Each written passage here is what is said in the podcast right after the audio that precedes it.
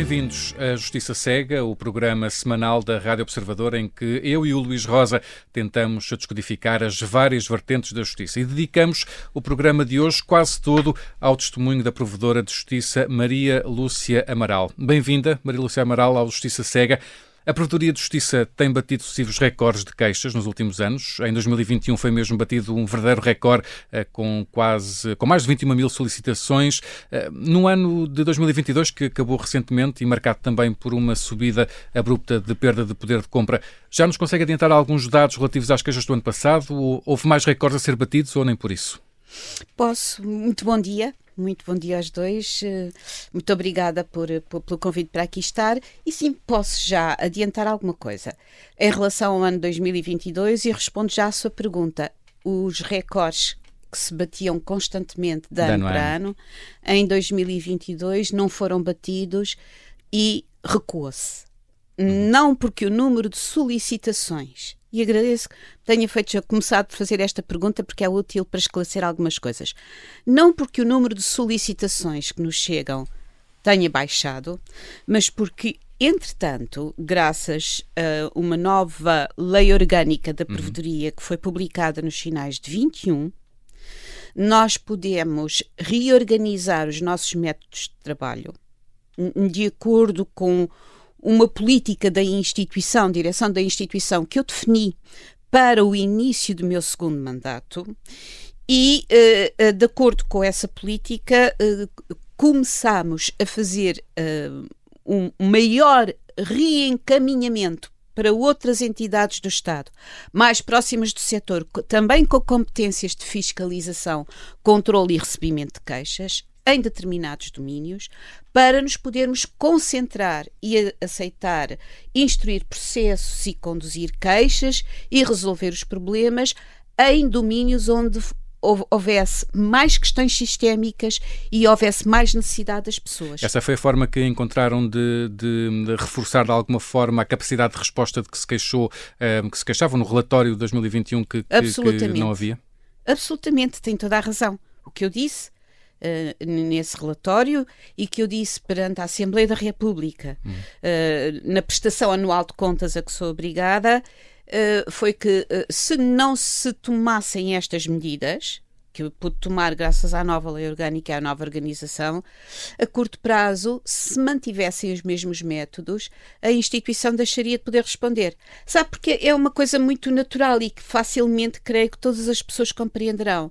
A provedoria de justiça, o provedor de justiça, hum, não faz bem parte do sistema de justiça. Lá iremos depois. É, hum. é, é uma coisa muito diferente. E a, a, principal característica que a, que a distingue em Portugal, como em muitos outros países onde esta instituição se disseminou, é a informalidade, universalidade e gratuitidade do acesso. Ora, uma coisa era no tempo uh, pré-digital mandar uma queixa para o provedor de justiça quando se tinha que ir aos correios. De forma analógica. No mundo analógico dava mais trabalho. No mundo digital, a queixa pode ser mandada pelo formulário eletrónico a partir do telemóvel.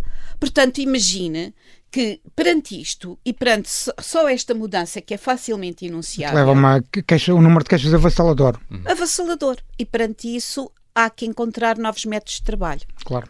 O, o Governo tem anunciado diversos programas de apoio ao combate à inflação, nomeadamente Sim. apoios diretos de 125 euros por dependente, até rendimentos anuais de cerca de 27.500 euros, e o apoio de 240 euros para famílias com prestações mínimas. A Provedoria tem recebido queixas sobre a, aplica a aplicação destas medidas? Sim, a, a Provedoria tem recebido algumas queixas. Uh, e algumas delas em número significativo, sobre as diferentes medidas de apoio ao contexto inflacionário. Isso coloca em causa a eficiência destas medidas, a eficiência, o objetivo do Estado com estas medidas? Eh, eu não sei se colocará, se inviabilizará o objetivo. São, como sempre, questões, as questões que nos chegam, compreenderão, os senhores compreenderão, são questões que têm muitas vezes que ver, eh, e é por isso também que a provedoria existe, com disfunções mau funcionamento, má administração. Pessoas que deviam receber e não recebem uh, e vice-versa. Olha, por exemplo, nos 125 euros, sabe que muitas das queixas que nós recebemos uh, fundamentaram-se nisto. É que uh, a, a AT a autoridade tributária ter-se esquecido, provavelmente, que pode haver famílias e pessoas que não tenham conta bancária. Uhum. E que a Segurança Social, por acaso, não se esqueceu. E sempre que as pessoas não têm conta bancária, o que acontece, ou nunca tiveram, ou momentaneamente não têm, e muitas outras. Paga-se por cheque paga-se por cheque. Uh, pois a, a, administração tributária falhou nisso e as queixas que nós tínhamos têm, tinham a ver com esta, com esta pequena questão, com uma pequena questão de gestão de administração, de mau funcionamento. Estamos a falar de dezenas de queixas, centenas de queixas? Tem ideia de. Neste domínio, eu, eu não, nesta, quanto a Sim. esta questão, uh, estaremos a falar de bastante, de, de, de, de, um grande número de queixas. Sim, não posso, não vou hum, dizer. Quantificar. Não vou dizer porque não sei de cor, nem tenho que saber. Se não ficava. não sei, mas estamos a falar com um grande número de queixas. Em relação aos apoios, no contexto inflacionário e, e, e, no domínio da segurança social e das pensões, eh, também recebemos outro tipo de queixas, com uhum. outra natureza, outro teor e com outra intenção, relativamente aos grupos não incluídos. Ou seja, Ou seja, pessoas que não estavam não eram visadas Grupos, por esses apoios sim. e que se queixaram. Uh, bancários, ferroviários, residentes. A questão da meia pensão dos bancários, exatamente, nomeadamente. Exatamente, exatamente. Uh, e quanto a essa questão, que era uma questão muito mais complexa, porque hum. se nos pedia uh, uma uma outra ação, eu, eu, eu creio e quanto a bancários isso é, é, é, assim, que está em curso aquilo que deve acontecer, que é uma composição do conflito por outras vias. Percebo. Há outra questão, que é um assunto que tem dado muito que falar nos últimos anos, que é a atribuição dos atestados multiusos, que até com a questão da pandemia ficaram, ao fim e ao cabo, hum. congelados porque as juntas médicas deixaram de funcionar. Ora, este, a atribuição destes atestados permite uma série de apoios sociais e benefícios fiscais. Um, esse atraso que se verificava na pandemia pode ser que já foi recuperado? Eu não tenho bem a certeza que tenha sido completamente recuperado, porque os problemas continuam e as queixas continuam a chegar-nos. Não obstante, nós temos tido muita atenção a essa questão, porque, como disse, uh, uh, uh, a caducidade ou a não obtenção do atestado é impeditivo do acesso a prestações e a prestações de pessoas que precisam. Por exemplo, estou a pensar na, na prestação social de inclusão, uhum. famosa SIC, que é uma prestação global e que sem atestado multiuso não é conferida. E o que acontecia com os atestados multiuso, esse é um problema recorrente, eu agradeço muito que me tenham colocado a questão porque impressiona muito, é que com a pandemia as juntas médicas que os passavam passaram evidentemente a ter que fazer outras coisas e portanto tornaram-se atrasadíssimos, não a tempo. Os atrasos chegam a um ano, dois anos, Um ano, anos. dois anos. Nós estamos a falar de questões que entorpecem muito a vida das pessoas e não obstante termos feito algumas recomendações e nominalmente elas terem sido acatadas, eh, eh, nomeadamente que quanto à prestação social de inclusão, pagar, quando ela fosse conferida, fosse conferida à data em que se requereu o atestado e não à data em que ele veio a ser efetivamente concedido, eu não tenho bem a certeza que isso na prática esteja já a ser seguido assim. Mas, eh, assim, é um problema complicado porque atinge o cotidiano de muitas formas, a vida concreta de pessoas muito, muito frágeis. Temos a ideia de um, de um universo de pessoas que estamos a falar? Não tenho. Não, não adianto números porque não sei mas uh, eu, eu, suponho que seria pesquisável das pessoas que precisam claro. da prestação social de inclusão, que em si mesma é uma belíssima ideia, porque agrega várias prestações em torno de uma necessidade particularmente identificada. Uh, se, uh, e isso acontece muitas vezes no, no, no nosso país, ótimas ideias péssimas execuções. Hum. Maria Lúcia Amaral, falando precisamente disso que, que, que, que disse agora precisamente e, e, e, juntando isso com o que disse há pouco relativamente à questão dos 125, dos 125 euros e da autoridade tributária, hum, a relação dos portugueses com a administração tributária e com a segurança social hum, é uma das questões que mais queixas eh, suscita regularmente também na Provedoria de Justiça. Qual é que é a área que, que mais a preocupa nesta, neste âmbito? Uhum. A segurança social indiscutivelmente. Sabe, essa é, é uma questão muito interessante porque dá para ver, dá para verificar como fomos evoluindo uh, enquanto sociedade e Estado ao longo destes, destas últimas décadas. Uh, eh, um, nos primeiros tempos do provedor de justiça, que é é, tem mais de 50 anos, porque apareceu um, um ano antes da, da, da, Constituição já, uh, vai fazer em, em 2025 50 anos, dos primeiros tempos, uh, a relação com o fisco era o tema maioritário de todas as queixas. As queixas dos primeiros tempos do Provedor de Justiça era relação dos portugueses com o fisco e emprego público. Bem, apesar do fisco naquela altura não funcionar muito bem, então comparando com hoje, Mas era um é tempo pré-histórico. por isso, era um fisco pré-histórico. Não é, não é que todos os portugueses, não, não significa que os portugueses não tenham deixado de ter problema, tenham deixado de ter problemas com a autoridade tributária. Suponho que não se passa. O que se passa é que se transformaram, passaram a ser resolvidos de outro modo, transformaram a sua natureza e, portanto, hoje o provedor de justiça não é demandado para questões de, tributárias como era nos seus primórdios. E porquê? Porque houve, a certa altura, uma decisão política evidente de atualizar, reformar, modernizar, racionalizar a administração tributária. E falta isso da Segurança Social? Ora, é isso que, que a Segurança Social é o oposto disto. Eu, eu associo uh, as duas, as, os dois grandes setores da administração porque são a grande presença do Estado no uhum. território. O Estado que cobra e o Estado que presta. O Estado que cobra foi objeto de uma intervenção racionalizadora imensa uh, que mudou muito. super eficiente, que já lá vamos. Super, já lá vamos, já, já lá vamos. Vamos. Mas, mas, mas tudo mudou nessa, porque uh, uh, uh, também os grandes contribuintes passaram perante essa super eficiência a ter instrumentos de super defesa. Hum. Não são eles que, nos, que se dirigem à provedoria, obviamente. Agora, a, a, a, Segurança Social não foi objeto desta reforma, desta modificação. E por isso gera mais queixas? A Segurança Social gera, uma, continua a gerar o maior número de queixas. Agora, diga-me, permita-me também brevemente, eu digo sempre isto para que as pessoas percebam de que é que se fala quando se fala de Segurança Social. Eh, não se fala da grande decisão que nós temos no plano constitucional de garantir um sistema de proteção uh, naquelas fases de existência da vida que, por diversas razões, têm de ser protegidas. Hum. Um sistema de apoio comunitário à, ao infortúnio na existência. Não, não, isso não, não está em causa. Não é isso.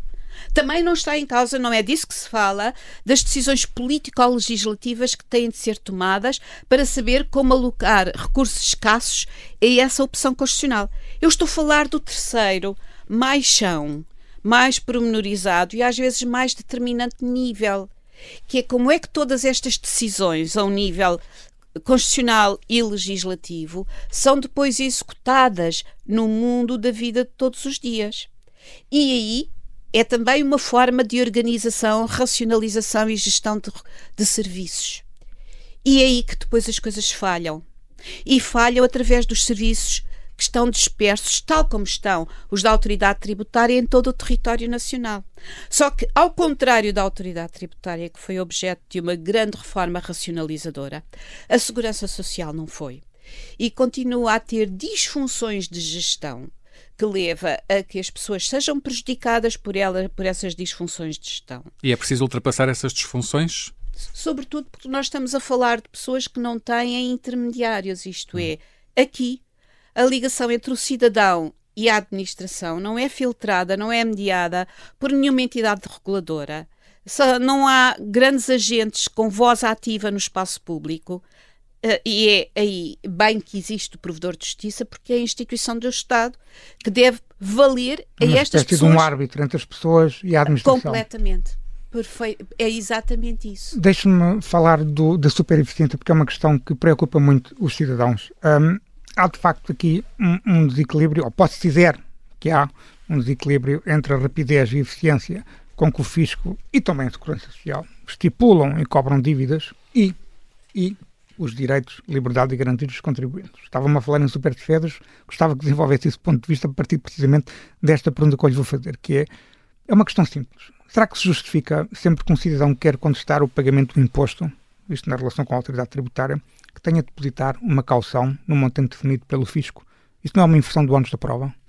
Hum, não é bem assim. Se me permite, se me permite, eu não sou especialista no assunto, mas se fosse assim, eu já teria ecos de aquilo que, eu, que, que, que, tal, tal coisa se passava sistematicamente. Não é bem assim o que, se passa. a obrigatoriedade do depósito da calção existe quando uh, se pede que uh, uh, a impugnação que se fez, a reclamação que se fez, tenha efeitos suspensivos no processo executivo. Uhum. E só nessas circunstâncias. Nessas circunstâncias, se a coisa fosse por aí uma, um, um, um, uma violação gritante de direitos fundamentais, nós já teríamos sabido. Não é. Eu suponho que não é por aí que a questão se coloca. Uh, e não tem relação nenhuma com a inversão do ónus da prova. Uh, o problema da inversão do ónus... Então, é uma ideia que existe muito, que nós que temos, que até os próprios advogados fiscalistas que, dizem isso mesmo, já tivemos aqui vários a defenderem essa posição, de que uh, há essa inversão no sentido em que é o contribuinte que tem que provar que, que não deve e não o contrário. Ora, aí está, precisamente porque eu não tenho eco de queixas de, de, de contribuintes nesse domínio, talvez, mas não, a mim o, o que me parece é que o que está em causa é nos casos, em, que, que, será de facto aqueles casos que os advogados tomam conta, em que uh, se pede de imediato a suspensão da execução. Percebe? Compreendo. Uh, mas porquê é que diz que há super defesas? Uh, ou seja, há uma super eficiência, Não, mas é, também há uma é super defesa. É público e notório. É público e notório e sabe-se que a, a super efici a eficiência da administração tributária, a sua racionalização, uh, introduziu alterações significativas da relação entre os contribuintes e, os, uh, e, e, e, a administração, e que, quando eu falo de super defesas, que uh, os grandes conflitos, a emergência de grandes conflitos, encontrou outras formas de canalização e solução uh, a arbitrabilidade das questões Sim. tributárias é prova disso. Nós estamos a falar aí de grandes contribuintes é? de, claro, e de questões juridicamente complexas, não são aquelas que o provedor de justiça. Portanto, claro. quando eu lhe falava da, da, da alteração significativa Compreendo. das condições, é isto. Nos primórdios do provedor de justiça, muitas das questões eram questões fiscais. Eh, pois a natureza dos problemas mudou e agora é outra. Muito bem. Uma última questão antes do intervalo também é uma questão que aqui nos tem sido trazida aqui a este programa Justiça Cega por alguns fiscalistas, que é uh, a questão da prescrição das dívidas fiscais.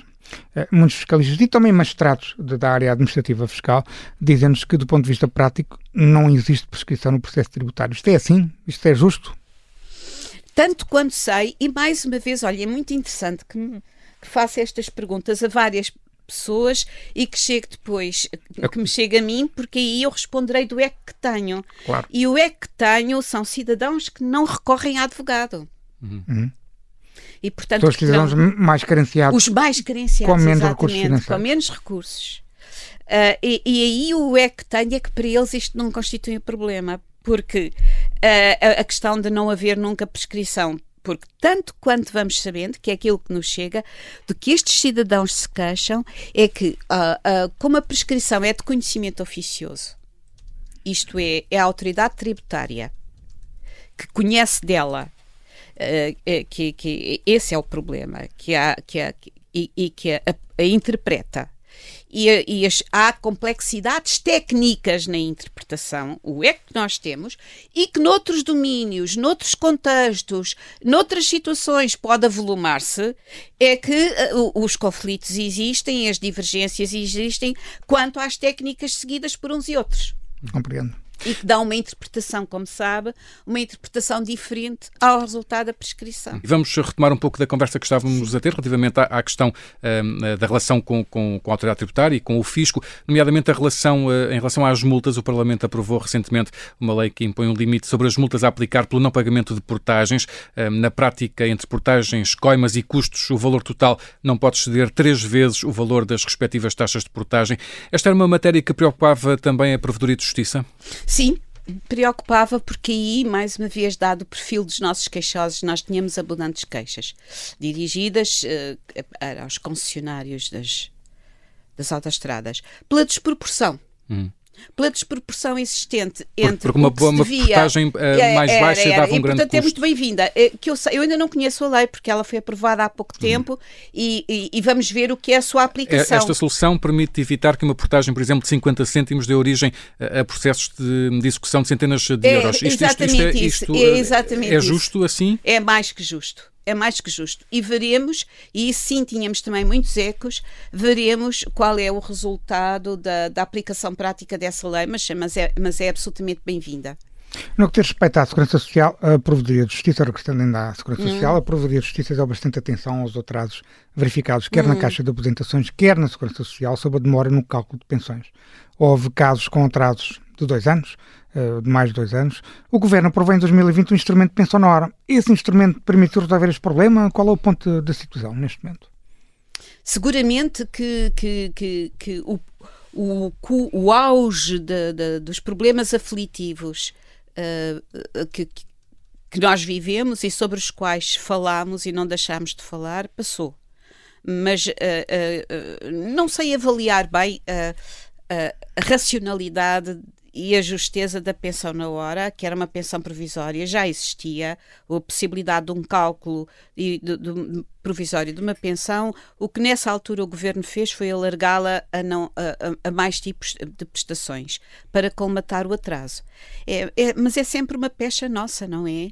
É remediar com com claro. o provisório, quando o que é está em causa são. Portanto, os problemas em relação aos atrasos são problemas transversais a, a todos os setores da administração. Todos. é um problema de eficiência. É um problema de racionalidade. É aquilo que estava gestão, a dizer a autoridade tributária que é, tem. Completamente, que completamente. Tem...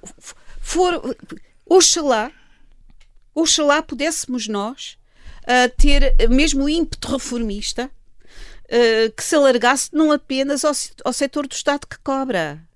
Oxalá nós uh, uh, ansiássemos por um Estado eficiente, não apenas a cobrar. Sim, claro. E nos Porque é disso que isso é para Mas está, Portugal. por exemplo, que a Segurança Social, se tivesse um sistema informático tão eficiente quanto o do, do fisco, acha que isso seria um grande avanço? Se, olha, seria um, um avanço, de, como agora se diz às vezes, empregado o termo sem muito rigor, seria um enorme avanço civilizacional. Porque eu dou-lhe um, dou um exemplo um exemplo que eu achei perfeitamente chocante algo que se passa. Aliás, falei dele uh, também presencialmente, cara a cara, ao governo, ao secretário de Estado e à senhora ministra. Eu acho isto absolutamente chocante. Quanto à, penhorabilidade, à impenhorabilidade, há, como sabe, há, há, há parte... limites à penhorabilidade das dívidas ao fisco, das dívidas à segurança social, em geral, todas as dívidas. Ou seja, por exemplo, no salário, há uma parte do salário que não pode ser penhorado. Sempre que isso é, foi um, é um limite que está na lei, que foi primeiro defendido pelo Tribunal Constitucional nos anos 90 e que depois foi imposto pela lei, que fez uma ponderação até onde deve ir Onde, o princípio de direito justíssimo que diz que todos os créditos devem ser ressarcidos. Se o ressarcimento dos créditos, colocar o devedor numa situação de impossibilidade de sobrevivência, o direito entendeu, isso está na lei, que não são ressarcíveis os créditos. E esse limite de sobrevivência é hoje calculado em função do IAS, o, índice de, de que, que, por seu turno é calculado, é um mínimo de sobrevivência, em função do salário mínimo. Ora, o que é que acontecia nas dívidas à Segurança Social e na execução de dívidas à, à, Segurança Social, levada a cabo pelas secções de processo executivo da Segurança Social, que dependem dos Institutos de Gestão Financeira da Segurança Social. Aconteceu, aconteceu, e chegou-me ao conhecimento, e eu fiz uma recomendação nesse sentido. Uma coisa incrível é que eram penhoradas bens abaixo do limite legal, para além do limite legal, e a administração dizia, confessava que, que o fazia, porque como o salário mínimo ia aumentando de ano para ano, não tinha meios para atualizar automaticamente o salário mínimo e, portanto, atualizava manualmente. E sabia que fazia assim Isso é mal. É extraordinário. Sabia que fazia mal. Fazia à mão. Mas fazia à mão. e estava à espera que as pessoas reclamassem. E respondeu-me isto. Isso é mesmo um abuso do Estado respondeu-me isto. Eu disse isto ao Sr. Secretário de Estado da Segurança Social. Nós achamos esta prática absolutamente inqualificável. A administração que reconhece, que reconhece, que pratica atos contra a lei. E que fica à espera que as pessoas reclamem. E que fica à espera que as pessoas reclamem. E essa situação foi ultrapassada? Foi resolvida? Não tem Eu espero indicação. bem que sim, eu espero bem que sim, quer dizer, eu fiz um alarido tão grande com isso que eu espero. Agora, não lhe garanto e teria que perguntar às pessoas que trabalham comigo e que vão recebendo uh, os 100 papéis que nós recebemos por dia, se não continua a haver pontualmente casos destes. Mas é isto que nós não podemos, como país civilizado, tolerar. Nem podemos tolerar que a administração nos responda assim. Uhum. É demais. É demais. Quando, por exemplo, a segurança social é organizada de tal ordem que é dividida em, em, institutos públicos, o Instituto de Segurança Social, o Instituto de Gestão Financeira, que tem a seu cargo uh, justamente as dívidas à segurança social, a gestão das dívidas, e depois o Instituto de Informática. O que é que se passa? Para responder, Será que não portanto, comunicam entre eles? Perdão? Será que não comunicam entre eles esses institutos? Ah, isso eu tenho a certeza que não comunicam, porque também, se, se, me perguntar quais são os vícios gerais, transversais, como hoje se diz, da administração pública, um deles, como bem sabido, e, e acho que toda a gente sabe disso, é aquilo que os americanos chamam a lógica do silo. Sim. Quer dizer, Ficam fechados entre si. um, fechados. Pronto, sabe bem que, que é isso. Claro. E, portanto, isso continua, continua a ser um problema. eh, Portanto, uma revolução tecnológica seria de facto um grande avanço civilizacional. Seria, eu penso que sim, seria. seria não, e não, não só isso. Eu diria outra coisa, se me permitem, Diga. que é algo que existe na administração tributária, eu dou conta, pode ser uma impressão, se não for assim, é que me corrijam. É que também uma administração eficiente é uma administração com uma hierarquia respeitada e estável. É isso que imprime racionalidade aos serviços. Isso existe na administração tributária espalhada por todo o país. Tanto quanto me, chega ao conhecimento e me parece, não é replicado eh, eh, eh, nos- na, na segurança social. E Está a falar da estrutura de chefias, é isso? Uma dos estrutura de justiça tem uma grande influência política, por exemplo. Nem mais. A influência política nesse aspecto faz, não, não torna o serviço propriamente eficiente e também dá uma grande instabilidade. Pode dar-se, como se diriam os italianos, sim, pode ser. Maria Lúcia Amaral, falando ainda de, questões relacionadas com, com o que, que tem estado aqui a dizer-nos, eh, uma das alterações que o Governo fez o ano passado foi relativamente à fórmula de cálculo das, das pensões, por causa da, da subida da inflação, eh, nomeadamente a questão de, de ser pago meia pensão, já que falamos da questão do- dos bancários também, eh, e com uma alteração este ano que, enfim, pode ter também efeitos nos próximos anos pela negativa para os pensionistas. A Procuradoria de Justiça recebeu algum acréscimo de queixas também por causa desta situação, em geral, não necessariamente só apenas dos bancários, mas em geral, Não, não? não foi significativo. Não. Portanto, para já não há nenhum sinal. Para já não há nenhum sinal. Para já, como eu vos disse, as queixas que recebemos foram queixas de grupos excluídos eh, contestando a exclusão e os Certo. argumentos jurídicos da exclusão. Deixe-me avançar aqui por uma área que também é muito importante na Provedoria de Justiça, que é o papel que a Provedoria de Justiça tem com uh, um papel importante que se prende com a discriminação, sendo a instituição nacional de direitos humanos que tem uma relação direta com as Nações Unidas nessa área. Uh, a imigração tem vindo a aumentar de forma muito significativa no nosso país e continuará a subir certamente nos próximos anos, sendo que a Provedoria dirige tanto aos cidadãos nacionais como também a estrangeiros residentes ou até visitantes. O que nos dizem as queixas dos estrangeiros que são apresentadas no- na Provedoria de Justiça, neste contexto da discriminação. Maioritariamente, isso é, isso é uma coisa muito impressionante, porque tem crescido muito nos últimos tempos. E porque, se me permitem também, até é um aspecto muito pessoal, tangível, eh, no crescimento de- dessas queixas de imigrantes. Uh, sabem que a Provedoria de Justiça, por enquanto, localiza-se num- numa, numa zona da cidade de difícil acesso, a Lapa, muito pouco adequada, confesso, uma instituição deste género, ao pé de embaixo, em frente ao Hotel da Lapa. Mas, enfim, Uh, as queixas, como sabem, o acesso é informal, portanto, podem ser apresentadas de qualquer maneira, por telefone, por mail, por carta, por presença. Pois bem, sobretudo antes da pandemia, uma coisa que sempre me fez imensa impressão, sempre me fez. Uh, nós temos, obviamente, um grupo de pessoas que está para receber queixas presenciais, quem lá queira ir dizer de viva voz o problema que tem. O que, o que eu estava a dizer é que sempre me impressionou que as pessoas que eu via todos os dias, todos os dias, a apresentar queixas presenciais, eram pessoas visivelmente não nacionais.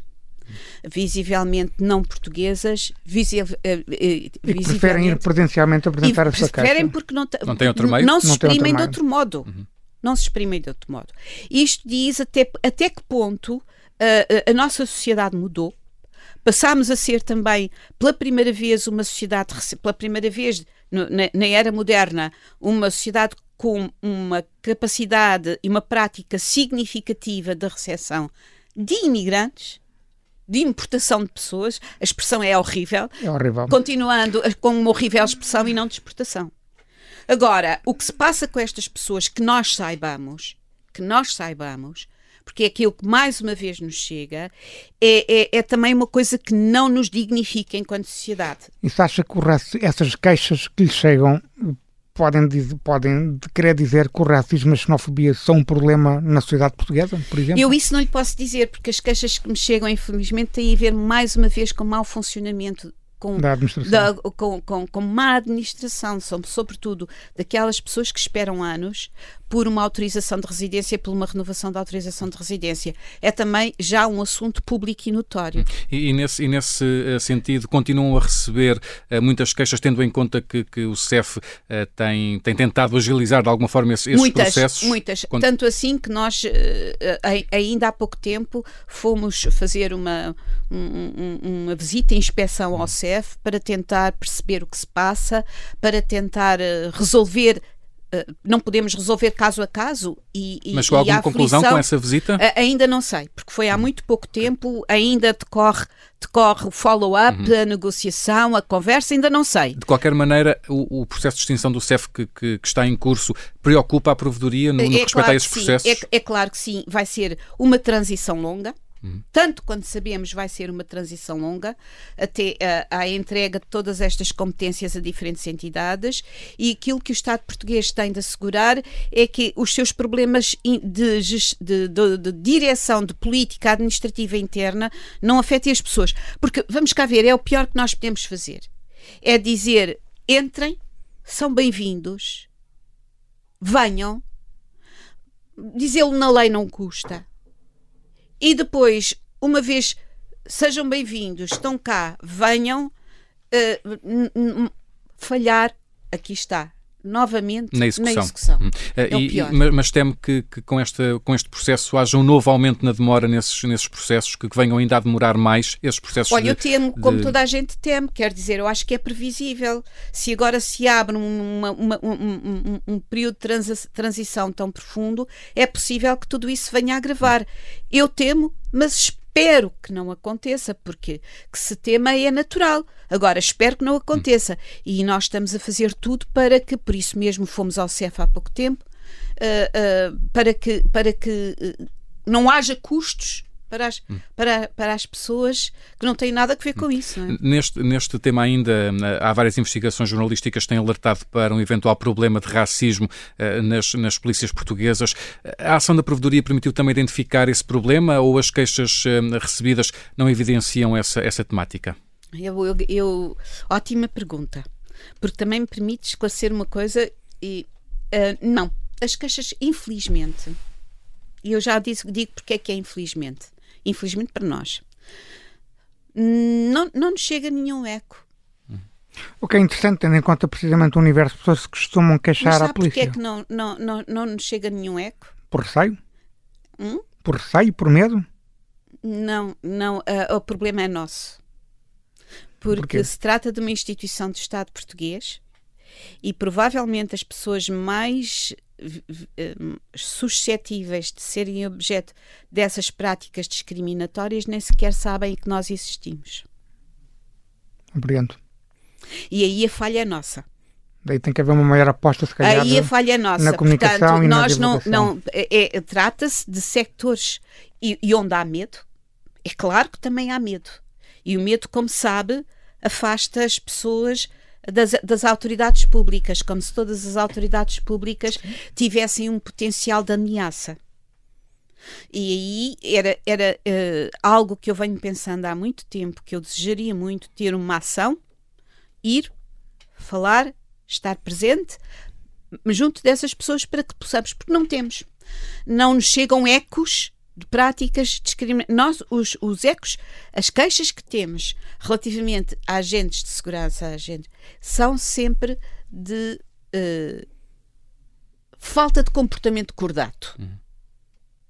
Não chegam, têm, portanto, um leque, um, há aqui um arco que, que, que, que se de, de, paletas de cores muito diferentes e nós estamos na mais suave. Mas também devo dizer que penso que se nós começássemos a chegar a essas áreas e a perceber esses problemas, a nossa política deveria ser claramente a seguinte: é, é às, autoridades, às instâncias inspectivas internas que já, que já existem que cabe imediatamente agir. Nomeadamente a IGAI, por exemplo, Nomeadamente a IGAI, que cabe prevenir e, portanto, nós não resolveríamos os problemas, saberíamos deles e, portanto, se tivéssemos uma ação mais próxima nesses uhum. setores e, poderando, portanto, poderíamos ajudar a Compreendo. prevenir. Compreendo. Mas, em primeiro lugar, cabe às instâncias respectivas estaduais. Deixa-me abordar uma última questão que estamos a aproximar do fim da nossa entrevista, que é a questão da administração da justiça Sendo certo que a Provedoria de Justiça não faz parte da administração de justiça, é, como dissemos há pouco, um árbitro entre os cidadãos é. e a administração. Mas muitas das queixas que chegam também à, à Provedoria de Justiça, segundo os relatórios de atividades, também se prendem com o atraso no, do, do, do, do, sistema judicial. Uh, Focam-se nos atrasos e nas demoras. Uh, é inequívoco que a jurisdição administrativa fiscal é aquela que está claramente em pior situação. A própria estatística, estatística, estatística estatísticas oficiais da Justiça dizem claramente que o tempo médio de resolução desta jurisdição é superior a 7 anos, é um tempo médio. Ora, esta é a jurisdição que mais a preocupa do ponto de vista da morosidade, tendo em conta as queixas que lhe chegam. Eu, isso, eu creio que não me preocupa a mim, que é um facto também público e notório que nós temos é das, das as condenações de, de, de, de Portugal no, no, Tribunal de Estrasburgo são maioritariamente por causa disso, por causa da morosidade dos processos judiciais. Uh, e é, é, um facto no, público e notório, como é um facto público e notório que a jurisdição administrativa está aí em pior condição e que no campo dos tribunais judiciais uh, as pendências vão recuando. Uh, mas esse é um problema, é um, é um problema que nós temos. Mas atenção, nós temos aí o provedor de justiça para absolutamente à porta dos tribunais. Uh, e, e, por razões constitucionais uh, facilmente perceptíveis. E por isso, mesmo quando se nos queixam e se nos dirigem queixas por uh, um, deficiência da administração da justiça, por má administração da administração da justiça, o que nós fazemos não é dialogar diretamente com os tribunais, que nunca fazemos, não o podemos fazer. O que não devemos fazê-lo. Não devemos fazê-lo. Eu penso, alguns colegas meus noutros países fazem e eu uh, claramente. Mas o que é que acha que não deve fazer? Não deve fazer porque, um, porque. Para defesa da independência da provedoria, da separação e para não. Uh... Porque. Uh, porque sabe. Boa pergunta. Então, eu vou responder-lhe assim. Não deve fazê-lo porque o provedor de justiça não pertence ao sistema de justiça, pertence ao sistema político. Isto é, e tem a neste sentido, separação de poderes. Neste sentido, é eleito pela Assembleia por uma maioria de dois terços para ser um órgão auxiliar do Parlamento, é aí que vem a gênese da instituição, na fiscalização do Executivo e na garantia de um princípio de boa administração. Informa. Ora, os tribunais. Uh, é, é, é, hoje a separação de poderes, que não é muito nítida em relação à legislação e à administração, ninguém sabe definir uma e outra têm paredes confluentes e é em relação a isso que o provedor atua em defesa do nosso chão comum, daquilo que nos une enquanto comunidade, daquilo em que todos acreditamos. Então, sendo assim, o que é hoje a separação de poderes? Hoje, a separação de poderes é o facto da administração de justiça caber aos tribunais e só aos tribunais, que estão em posição numa posição constitucional que garante que isso é inultrapassável. E por isso, quando uma questão está sob a decisão, sob uh, já está presente a um tribunal, está à espera de uma decisão do tribunal. A Provedoria afasta-se dessa o, matéria. O Provedoria afasta-se, porque era o que mais faltava, intervir nela, comentar o que o tribunal disse, isso não faz. Deixe-me fazer duas perguntas que, obviamente, a, a, a doutora Lúcia Amaral é provedora de justiça, mas as perguntas são mais dirigidas à jurista, uma proeminente jurista, eh, já foi juiz do Tribunal Constitucional, já. portanto é mais nessa qualidade que eu lhe okay. faço estas duas perguntas. Uh, e tem mais a ver com esta questão da administração da justiça. Cada vez mais magistrados, sejam judiciais ou do Ministério Público, defendem uma alteração do nosso sistema de recursos e ou o reforço dos poderes dos juízes para impedir as chamadas manobras dilatórias. É uma questão interessante, porque estava ainda há pouco da questão do medo que, as, que os portugueses têm, da autoridade, e de facto o, o por herança do nosso, da nossa ditadura, nós temos uma, uma, nós portugueses temos uma relação complexa com a autoridade e daí o legislador, muitas vezes em termos de penais, restringe os poderes dos juízes e, nomeadamente, tem uma grande atenção aos poderes do Ministério Público e outra estrutura. O Presidente do Supremo Tribunal de Justiça, o Conselheiro Henrique Araújo, tem defendido a necessidade de dar mais atenção à eficiência do, do sistema. Concorda com esta ideia que é importante darmos outra atenção à eficiência do sistema judicial? Ah, bem, isso eu não posso deixar de estar de acordo. Temos de dar maior atenção. Tudo o que disse é certíssimo. Nós temos uma herança hum, hum, compreensível e, e, que todos reconhecem de grande não é propriamente de uma deferência justificada, mas de um temor autoridade Uh, foi, é uma herança uh, que nos condicionou muito. Tivemos uma reação a ela que é também perfeitamente compreensível, que foi um, um, uma reação de uh, assegurar que as concentrações de autoridade nunca mais ocorressem. É, é, é, uma espécie de veio constitucional muito profundo e que está patente em muitos diversos domínios. Nós fizemos escolhas pensadas, desde o sistema eleitoral até ao sistema de governo, passando pelo sistema de justiça, muito compreensivelmente preocupadas com esta ideia. Nunca mais vamos evitar, vamos pensar em instrumentos eficazes uh, na dispersão. Mas, no entanto, isso tem um outro lado. Isso é, tem um outro lado. Por, por, um lado, já passaram 50 anos, depois de 25 de Abril. Por outro lado, este hipergarantismo, não sei se posso utilizar esta expressão, em que um juiz não pode, por exemplo, simplesmente recusar um expediente que é manifestamente delatório, e a sua decisão tem, obviamente, recurso que por sua vez é suspensivo.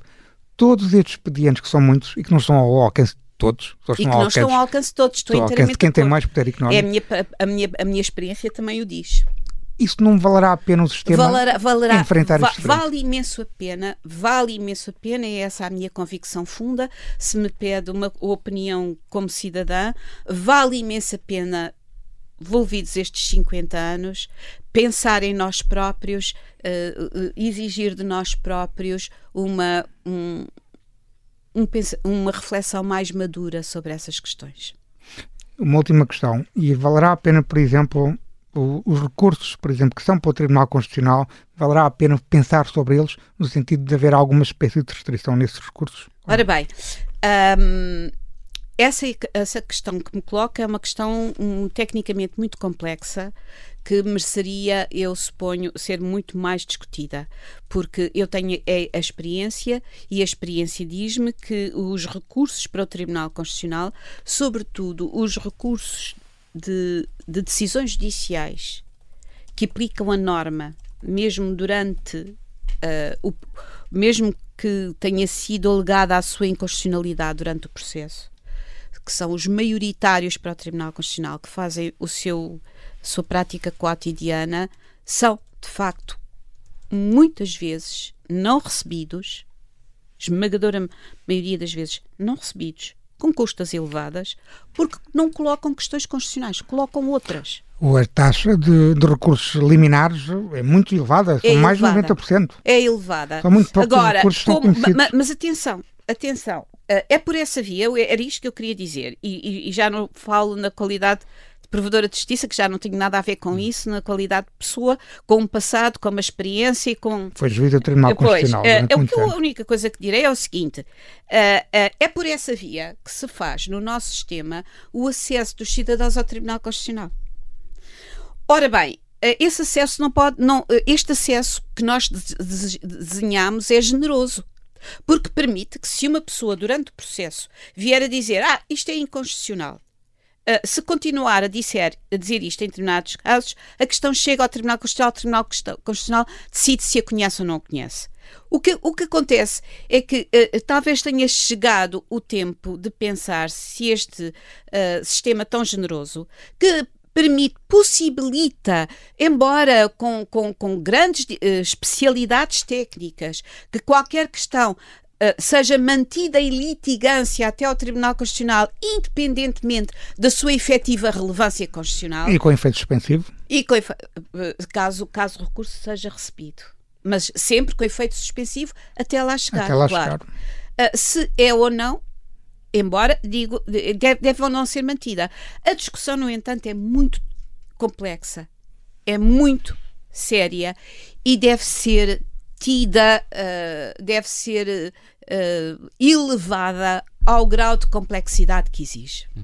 No Justiça Cega, queremos sempre ouvir alguma história, alguma situação que tenha marcado a, eh, a carreira do, do, nosso convidado para o testemunho da semana. Alguma história que nos queira trazer, Maria Lúcia Amaral, de, de olhos bem fechados da sua carreira? Ih, isso é uma pergunta inesperada. Agora, como é que eu vou escolher uma história? Já, a minha carreira já é longa. Quer, quer uma Sim. história cómica? Sim, por exemplo. É recente. Já teve a ver com a última fase da minha carreira, com, com, com, com a minha experiência uh, de provedora de justiça. Há muitas. Uh, recebo pessoas que me pedem para falar comigo. Eu um dia recebi uma pessoa que vinha pedir uma. em nome de uma associação, não, não digo qual, vinha pedir uma, uma algo delicado e eu. Uh, que não não tinha razão nenhuma, uh, mas não era uma pessoa que vinha falar em nome daquela associação e, portanto, devia ter, devia ter uh, conhecimentos hum. e uma certa um, noção das coisas. E eu disse que não, e depois no fim, como já sabia, não sabia mais o que dizer, falei da, da, da, casa onde ele tinha ido, que é a nossa sede, e disse justamente isso: olha, nós estamos a ver se mudamos, porque uhum. estamos aqui num sítio da cidade que não tem não tem, não tem, não tem autocarro, não tem hum. metro, é, é esquisitíssimo cá chegar, não é conhecido. Isto não... E a pessoa diz-me assim: Eu achei isto muito cómico. Ah, mas isto não é para qualquer um cá chegar.